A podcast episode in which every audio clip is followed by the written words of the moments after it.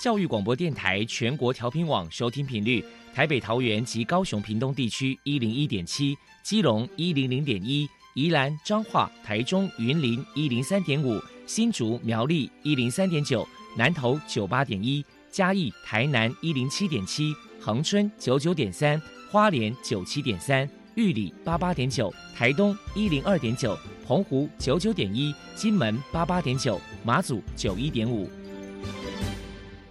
爱是包容，爱是牺牲，爱是分享，爱是服务。因为爱，特殊教育充满了无限的可能。用爱关怀身心障碍同学的未来，用心倾听资赋优异子女的心声。欢迎老师、家长、同学们，大家一起加入特别的爱这个大家庭。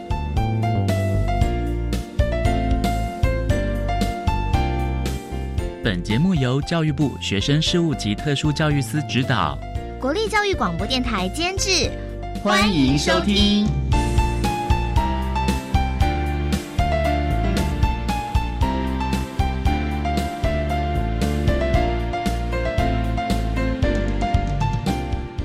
为爱，我们在空中相会，欢迎您再度收听特别的爱，我是小莹。这个节目在每个星期六和星期天的十六点零五分到十七点播出。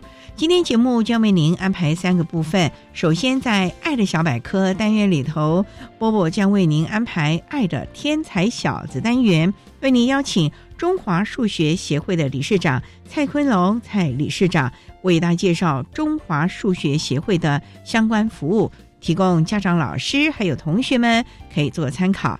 另外，今天的主题专访为你安排的是《爱的随身听》，为您邀请台中市立台中第一高级中等学校科学班的家长赵丹维女士，为大家分享乱一段父母的学习，谈资优子女教养的重点，以及亲师生互动的经验，希望提供家长、老师还有同学们可以做个参考。节目最后为你安排的是《爱的加油站》。为您邀请国立彰化师范大学特殊教育学系的教授赖翠元赖教授为大家加油打气。好，那么开始为您进行今天特别的爱第一部分，由波波为大家安排《爱的天才小子》单元。爱的天才小子，您的子女是自幼儿吗？您的学生是资优生吗？有关资优儿的鉴定方式与教养经验分享，教师资源、教学辅导系统。都在《爱的天才小子》。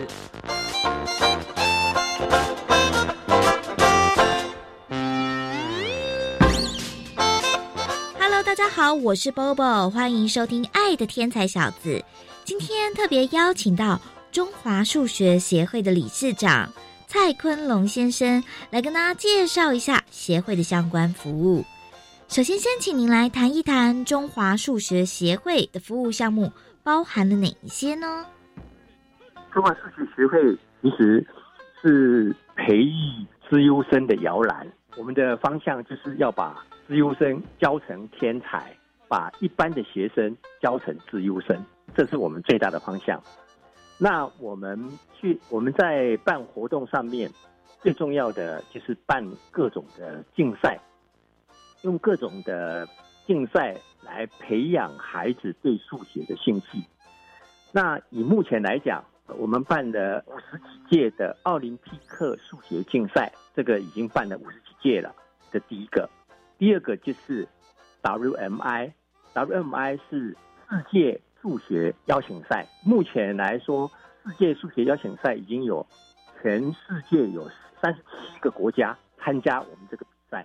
这是我们协会主办的。每一年，我们在各个国家，比如说在在泰国有泰国的初赛，在印尼有印尼的初赛，在三十几个国家，通通有各个国家的初赛。然后初赛完了以后，再把它挑选。在台湾也有台湾的初赛，然后初赛完了以后，挑选资优的学生，然后经过两阶的培训，第一阶培训，第二阶培训，然后再出国来比赛。因为这几年都不能出国嘛，已经有两年不能出国，现在是第三年不能出国了。那我们两年前我们是在日本，三年前我们是在韩国。那在日本办的时候，大概有三千多个人，这是一个蛮大的一个世界级的比赛。最重要的有一个观念，就是说，当我们这个比赛的时候，台湾的国旗。跟大陆的国旗会并列的，而不是说我们是台湾的一部分。这个有一些人觉得这个是很重要的的概念，这是关于这个我们办的活动。竞赛还有一个啦，去年我们才接的一个竞赛，国际的比赛，就是袋鼠比赛主办单位是华国，那这个不是我们主办。好，我刚才讲的奥林匹克数学竞赛，还有世界数学邀请赛，这全世界来讲是我们主办，但是袋鼠比赛是跨国主办的。那去年我们学校参加的学生有一万多个，今年学校参加的已经有两万多个，这个是大家非常踊跃，因为它题目啊什么都非常的特别，蛮生活化的题材。这是关于这个竞赛。再来，请您说明一下，在二零二二年的下半年，中华数学协会还有哪一些计划？今年有特别的计划，就是当我们办完竞赛给了奖之后。我们准备把这些资优生把它聚在一起，然后来办各种的营队。这个营队有数学的奥数方面的营队，第二个有科学实验方面的营队，还有生物方面的营队。也就是说，多样的营队让家长来选择来参加。那我们支援的单位是科技大学，所以他们有蛮多的设备都是蛮好玩的，比如说攀岩呐。那还有很多的各种露营的烤肉啊，还有各种聚会啊，他们有很多的设备都是很不错的。所以说，我们下半年我们会往活动方面来办，而不是说只有静态的竞赛考完试就结束了。我们多加了这一个方面的方向。请教一下蔡理事长，如果说家里面有资优生，身为父母在教养上到底该注意哪些事情呢？我们在教小孩子的时候，常常就是孩子不会，那我们就告诉他答案，这是大家最常见的。其实这不是一个很正确的教育方式。当孩子不会的时候，不要马上给答案，而是要留给孩子一个思考的空间。我们要提示他往答案的方向去提他，然后最好能够告诉他往哪里去想，然后慢慢的引导，一步一步的引导孩子来得到自己来。得到答案，这是一个很重要、很重要的观念。我们学习呃比较难的奥林匹克数学也都是这样。譬如说基数同笼的问题，孩子不会，那我们就马上要教他，哎，就这么做。其实思考的引导才是最重要的，而不是答案。家长大部分把答案看着思考的引导还重要，这是一个对优生来讲是妨碍他思考了，这是一个很重要的观念。接下来，请您破除一下一般大众对于资优生有哪些错误迷思。要有一个观念，就是资优生一定是超前学习，但是超前学习并不一定是资优生。这个观念是很重要的。也就是有一些假资优的，因为他超前学习了，譬如说他在学校里面学加法的时候，他已经学到乘法，把九九乘法背完了。就是已经会成法了，然后他解题会更快速。这时候家长常常或是老师常常觉得这个孩子啊答题也很快啊，他是低优生。其实像这样只是他超前学习而已，他的思维能力真的是健康吗？是完整吗？这是一个问号。所以说我刚才的话我再强调一遍：资优生一定是超前学习，但是超前学习呢，并不一定是资优生。那你会问？那到底怎么样超前学习才是资优生呢？我给一个很简单的观念，就是如果这个超前学习自然的，也就是这个孩子可以自己学习、自主学习，然后去超前；但是如果是被逼的，而且是被教的很厉害，然后才能超前学习的，那这个小孩他是一个有一点揠苗助长的效果。所以说。家长在教孩子跟判断孩子的时候，一定要注意。最后，请您谈一谈台湾的自由教育有哪些需要改进的空间呢？台湾教育都把大部分都在他们认为说要公平啊，他把资源放在公平上面。但是我们要把普遍的学生里面的可能是十分之一，我们拿来培养自优生的话，那。我们国家会产生更多的天才的孩子，譬如说，我们一线也有资优班呐，并不是没有资优班，我们也有资优班。那资优班它到最后的连贯性怎么样？这个我们应该要真的去了解。譬如说，小学完了以后升国中，那国中的资优生这这一段的连贯是怎么样？这一段其实有些部分还好哦，可是国中毕业了以后升高中的资优生这一段常常不是很顺畅的。所以说，最好的方向就是我们的教育制度能不能让我们来成立奥林匹克科丁小学？它完全是来培育资优生，因为我们有一个计划，我们跟科丁联盟有一个计划，就是现在准备跟大学来共同创立奥林匹克科丁小学。那奥林匹克科丁小学，我们所希望的就是说，它的课纲有所改变的，它应该是一个三级的，哎，它是呃国语、美语还有城市语言。然后把数学也加进去，就是奥林匹克数学也加进去，它是一个很完整的一个教育。它也不只是这样了，像艺术啊、美学啊，我们其实都是重视的。但是我们的课纲是不是可以来适度的做修改？然后我们以培育资优生为主。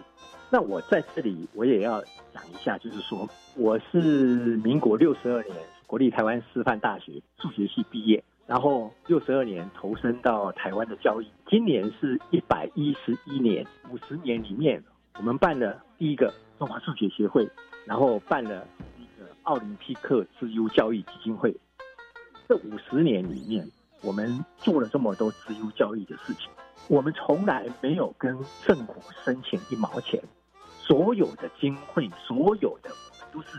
由我们私人筹措来办这些事情的，我在这里要呼吁的就是说，我是正统的教育科系毕业，我们也希望能够好好的能够办一个奥林匹克的小学，这个也是我们多年来的梦想跟理想，希望说真的能够把它做成。非常谢谢中华数学协会的理事长。蔡坤龙先生接受我们的访问，现在我们就把节目现场交还给主持人小莹。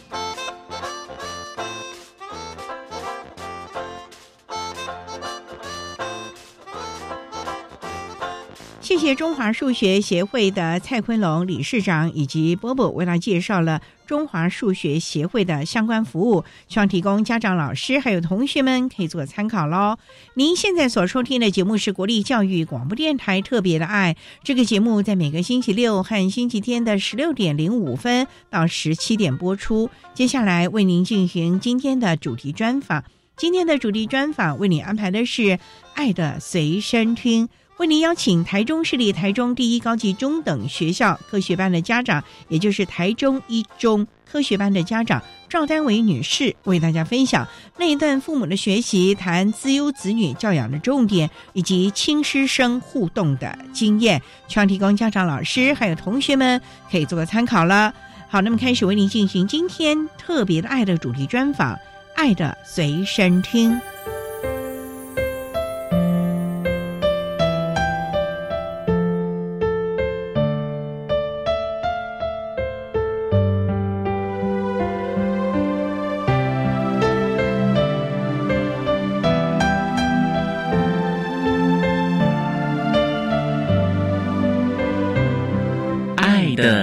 身听。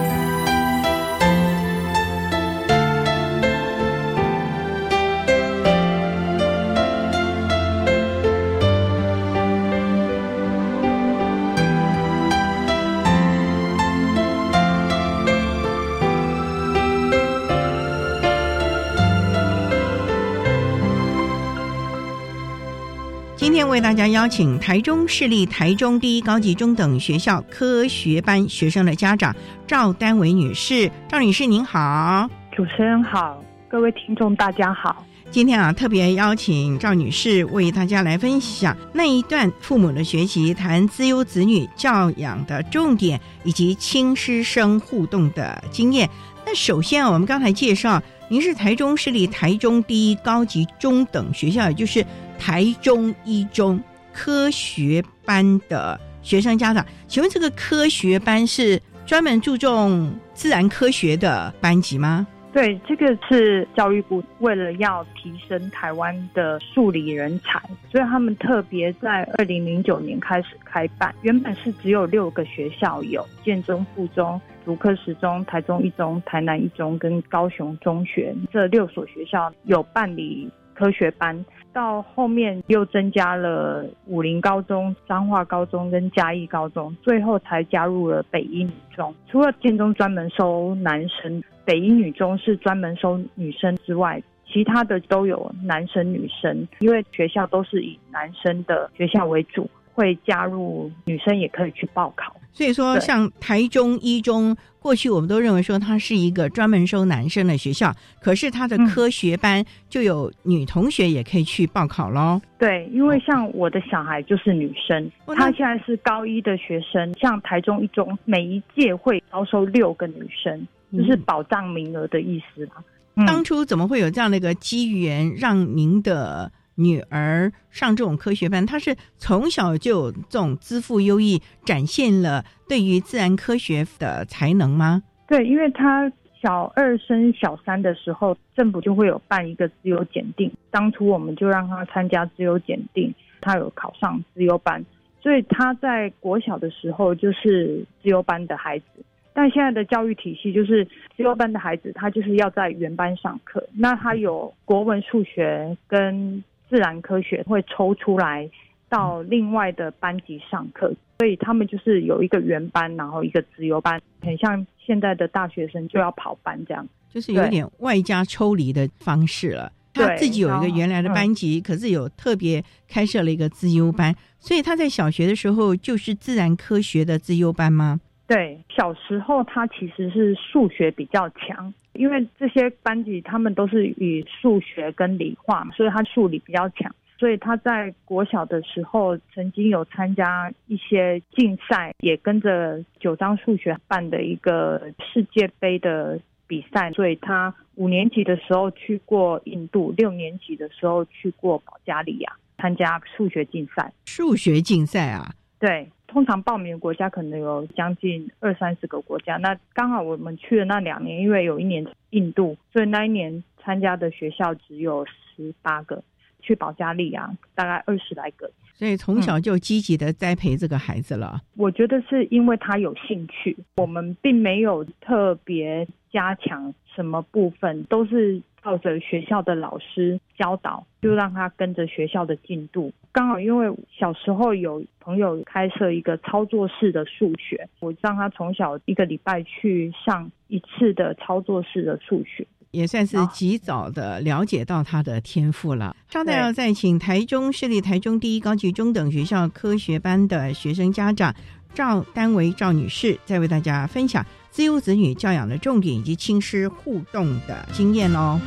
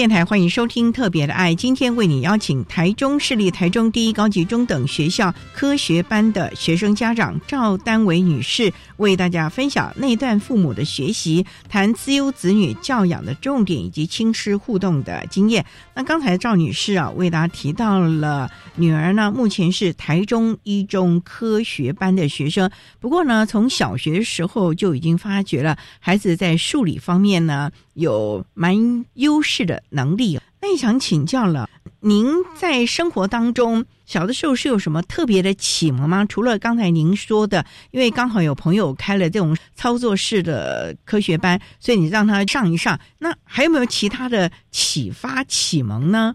因为我的孩子她是女生嘛，她是龙凤胎，她有一个弟弟，我是让他们大概中班才去上幼稚园。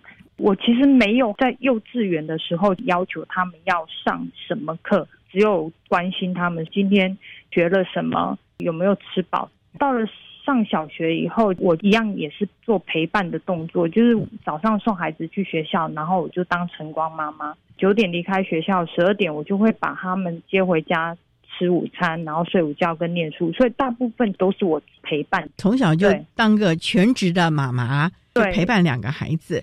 那两个孩子从小从幼儿园就开始同班同学吗？幼稚园的时候是同班，因为幼稚园是希望他可以适应学校的生活，所以我那时候有让他们两个同班。我小的时候，因为我知道两个孩子还是略有差距，所以我就让他们分别在不同的班级。所以从小应该是说从国小开始，他们两个就没有在同班过。因为不同老师的教导，所以有不同的学习策略方式，甚至于不同的表现喽。我觉得老师都很好，就是孩子他们的吸收能力。因为女儿的学习能力，就是她上课的专注度比较好，所以从幼稚园的时候，老师就说他们在教什么的时候，孩子都很专心在听。弟弟可能就会在那边东摸西摸，比较调皮。是从小到现在的过程，我从来也没有因为分数或成绩来责骂过他，或者是批评过他们两个，因为我都是是用关心的角度问他们说：“哎，你们这次考试考得怎么样啊？有没有需要我帮忙的地方？”因为我都是以他们自主学习为主，我不太会干涉他们到底学了什么、念了什么。我只是陪伴他，如果他有不懂需要的地方，我在小一、小二的时候是全职妈妈，但是在小三的时候就去外面工作了，所以我也是一个职业妇女，所以我不会一直盯着他的功课，但是我给他们的要求就是老师要求他们应该要做的事情，他们必须要完成。就算他成绩考得好，考不好，这次考不好的地方，你有没有知道为什么了？知道了，这样就好了。所以他们小时候也曾经有跟我讲说，老师有问同学说，考不好的回家有被打的举手。他说好多人都举手，他就说原来考不好会被打。所以，不同的教养的观念，其实也给了孩子正向的学习态度了啊。好，那我们稍待啊，再请台中市立台中第一高级中等学校，也就是台中一中科学班的学生家长赵丹伟女士，再为大家分享自由子女教养的重点以及亲师互动的相关经验。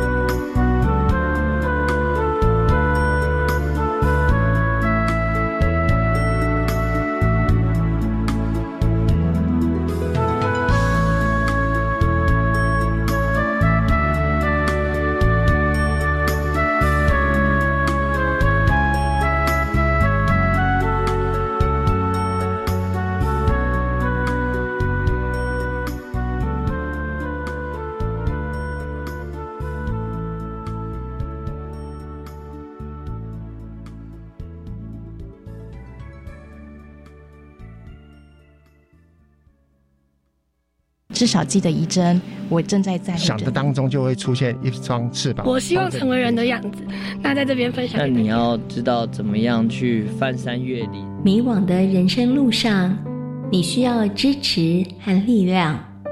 每周日下午一点到两点播出的《星星亮了》，将分享总统教育奖得主的故事，让困境闪闪发亮，成为人生指引的北极星。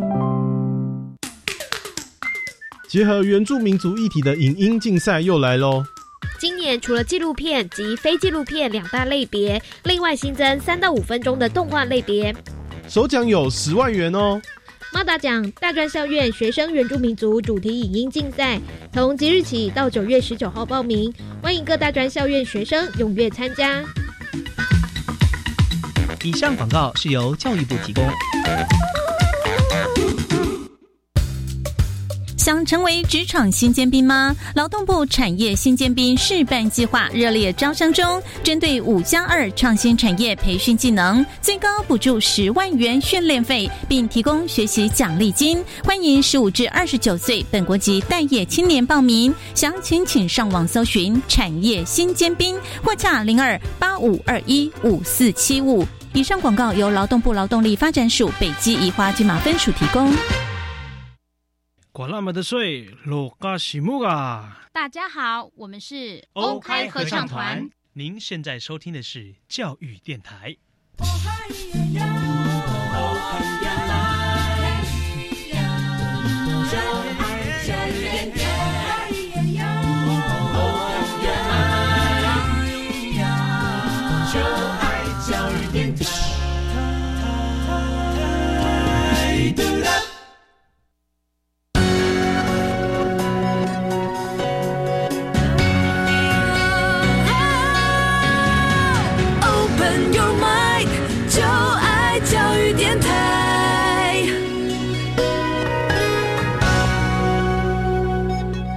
电台欢迎收听《特别的爱》这个节目，是在每个星期六和星期天的十六点零五分到十七点播出。在今天节目中，为您邀请台中市立台中第一高级中等学校，也就是台中一中科学班学生的家长赵丹薇女士，为大家分享那一段父母的学习，谈资优子女教养的重点，以及亲师生互动的经验。刚才要赵女士，您特别提到了，从小你就。不会特别的去关注孩子的分数，在乎的是孩子在这个过程当中到底学到了什么，在学习当中是不是有遇到一些什么困难，需不需要爸爸妈妈来协助的？那想请教这样的教养态度，您是从小就一直到现在陪着两个孩子一块学习吗？对，我都会陪着他们念书，陪着他们做很多的事情。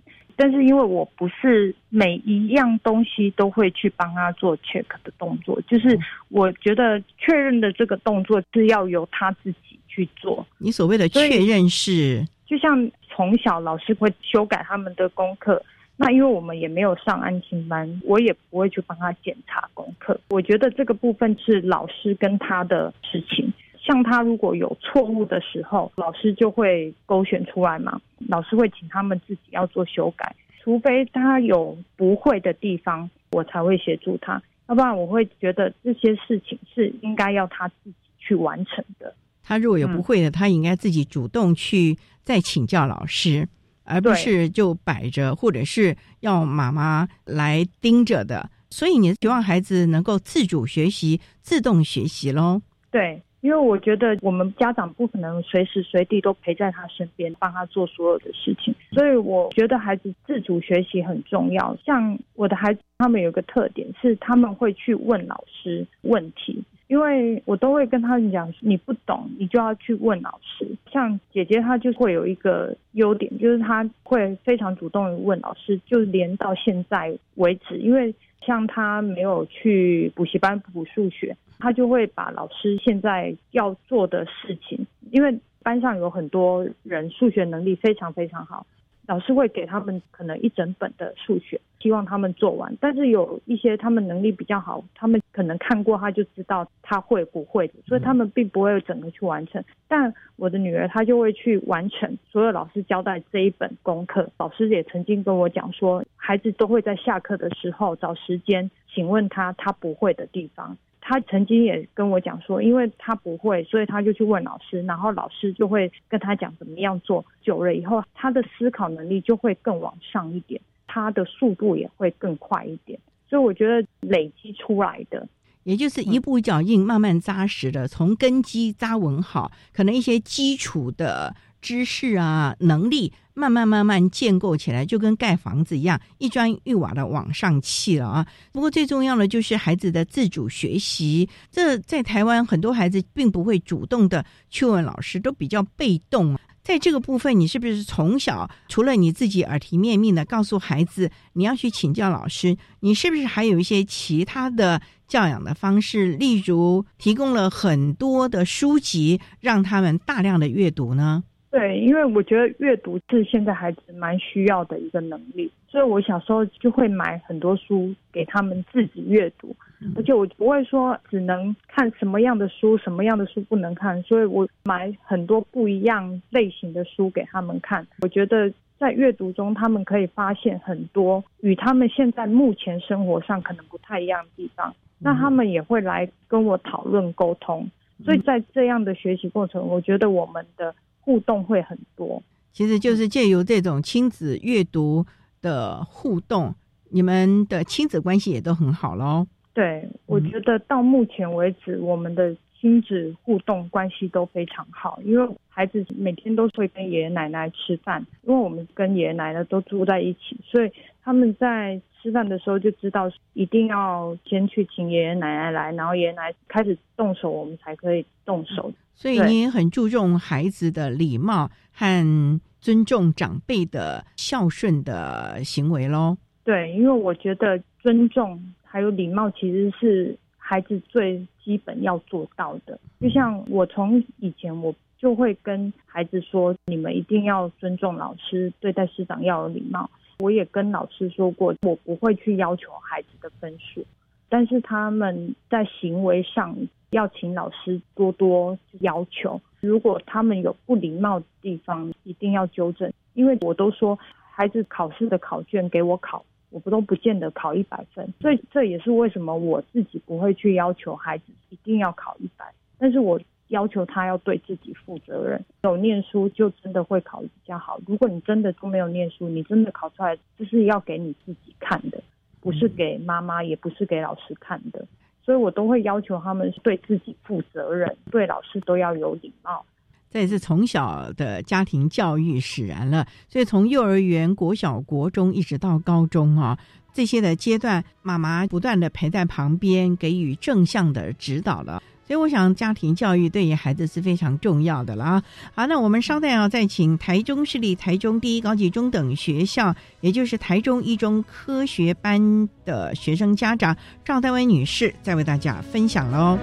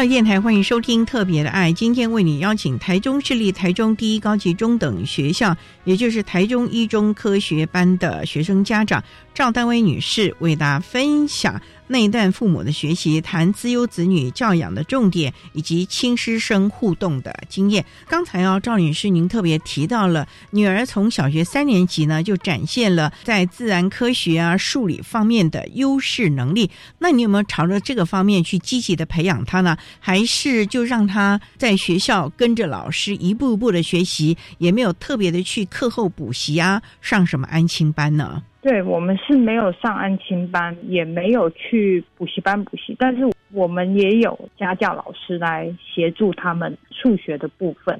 因为我后来工作，所以我晚上回来的时间会比较晚。他们可能在学校有一些数学，他可能也不是那么理解，所以我就会请。大学生，因为我们家刚好在张师大附近，所以会请张师大的学生来协助他们做一些功课。时间其实都不长，大概一个小时。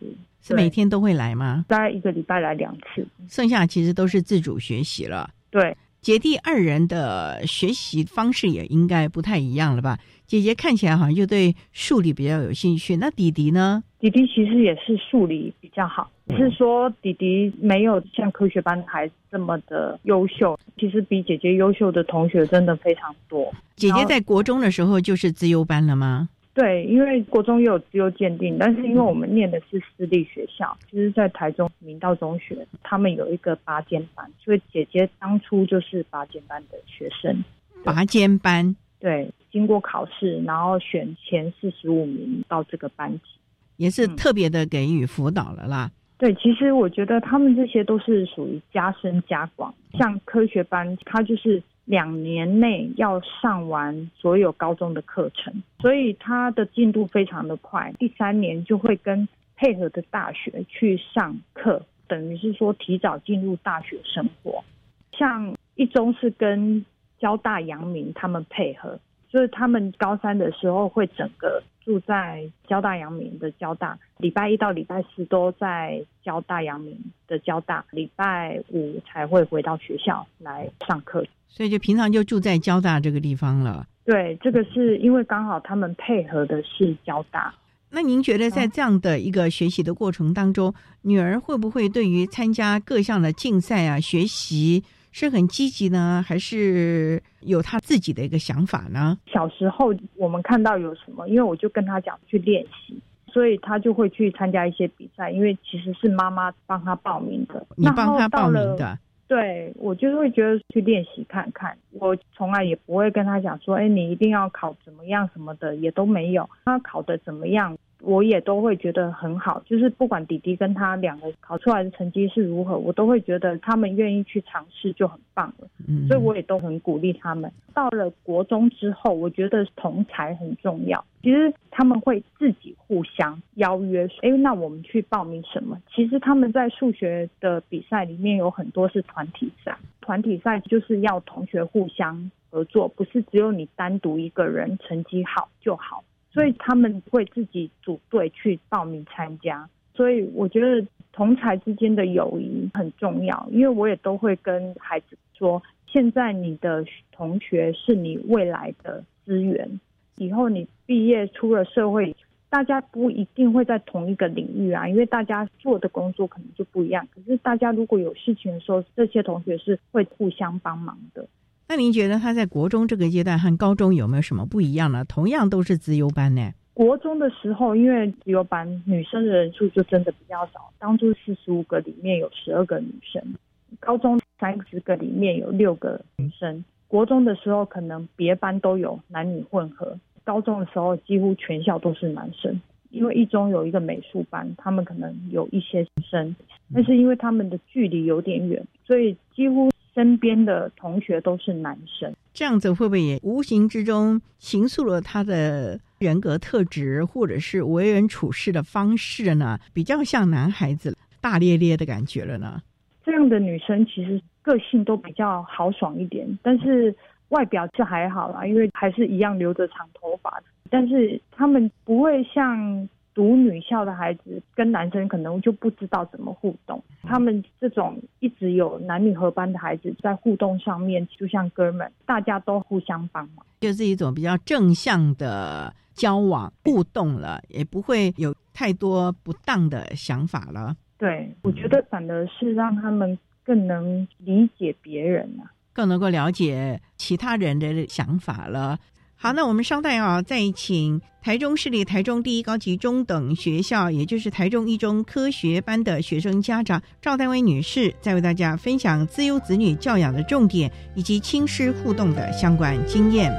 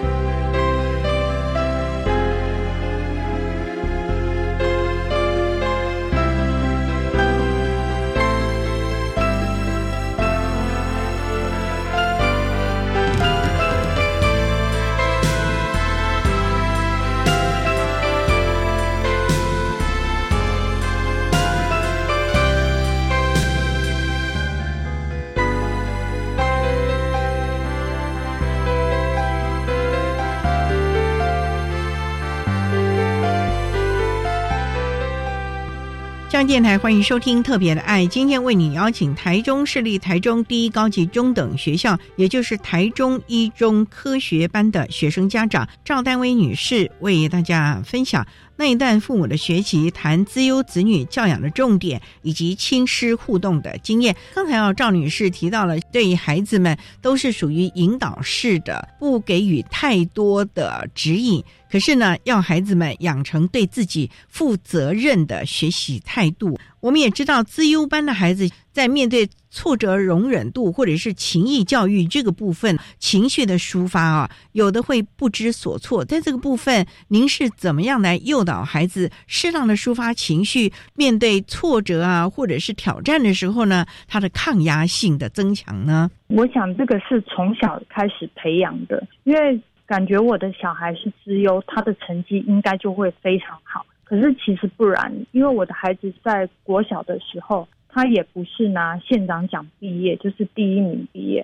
那他在学习的过程中，他也考过零分。为什么我会希望他可以多参加比赛？就是希望让他知道人外有人，天外有天这件事情，让他从小就知道，虽然努力很重要，但不见得每一次我的努力都是有最好的结果。当你没有一个最好的结果的时候，你还是要笑着接受它，因为就表示你要看待的是你努力的过程，而不是只有那个结果。所以我都会鼓励他，妈妈觉得你很棒，因为我觉得你这个努力的过程，像我们要出国比赛前，我们必须要每个礼拜都去台北受训，因为同组比赛，四个孩子来自台湾不同的地方，所以我们都不认识，但是我们要一起比赛。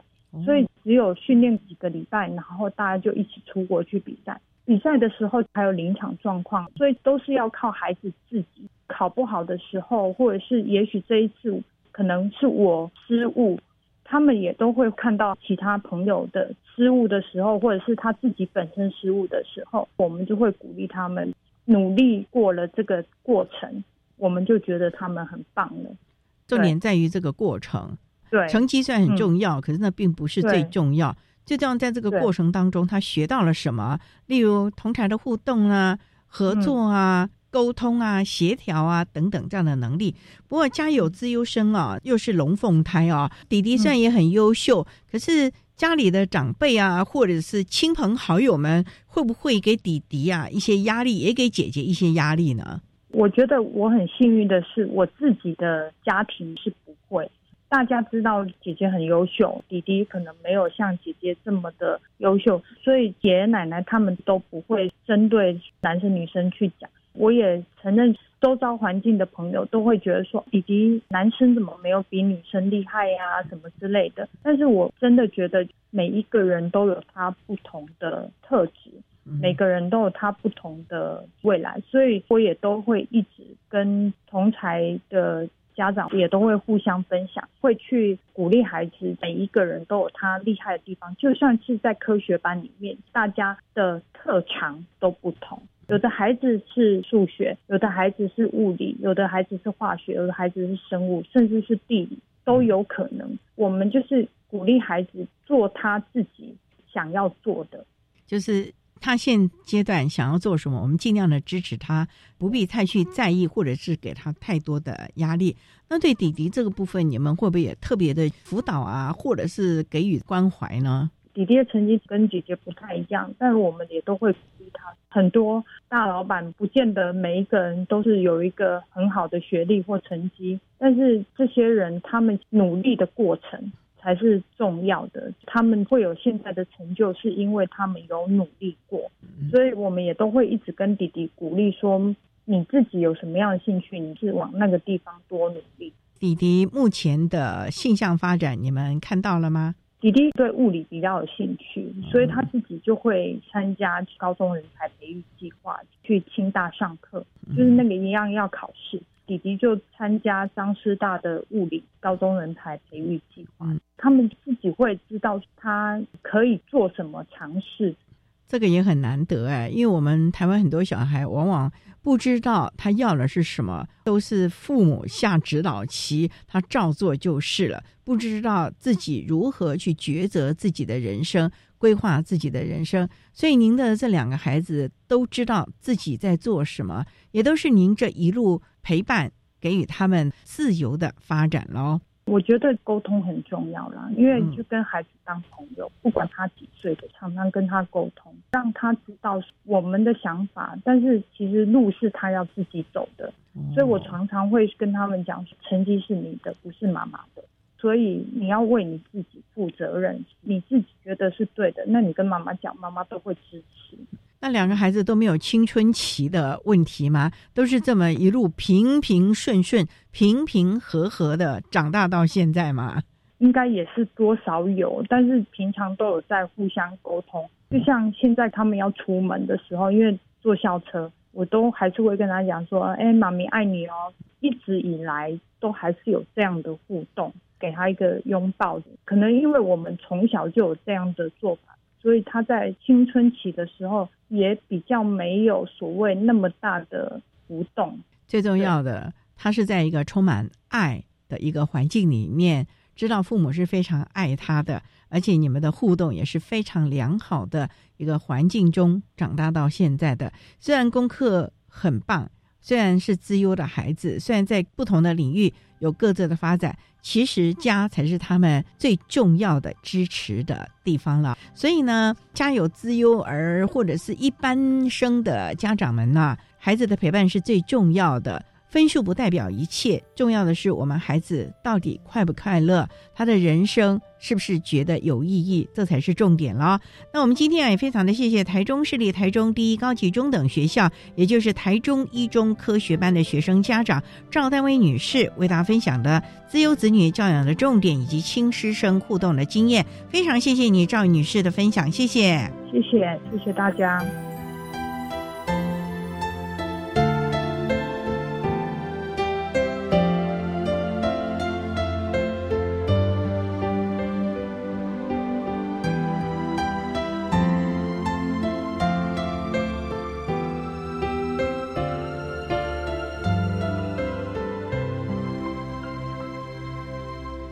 谢谢台中市立台中第一高级中等学校科学班的家长赵丹伟女士，为大家分享了自由子女教养的重点以及亲师生互动的经验，希望提供家长、老师还有同学们可以做参考喽。您现在所收听的节目是国立教育广播电台特别的爱节目，最后为您安排的是爱的加油站，为您邀请国立彰化师范大学特殊教育学系的。赖翠元教授为大家加油打气喽！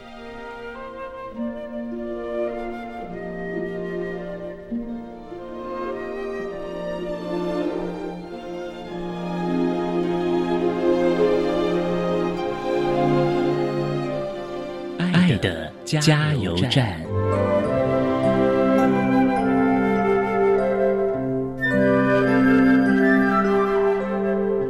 各位听众，大家好，我是国立彰化师范大学特殊教育学系的教授赖翠元。针对高中教育阶段之优学生的教学跟辅导，我有几个小建议。首先就是在老师的方面。希望老师能够依据十二年国教课纲提供的专长领域，还有特殊需求领域课程去教学，不要过度偏重学科领域的加强，或者是以升学为导向。在家长的方面，我期待爸爸妈妈能够了解孩子，帮助孩子成长。那当然，我们常常会看到家长没有以身作则，或者是给孩子太大的压力，给孩子不合理的期待，这个大概都不是一件好事情。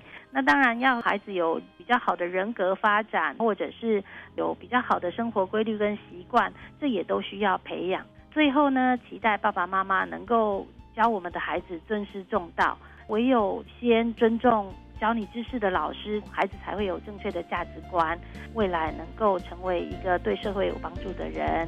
谢谢大家。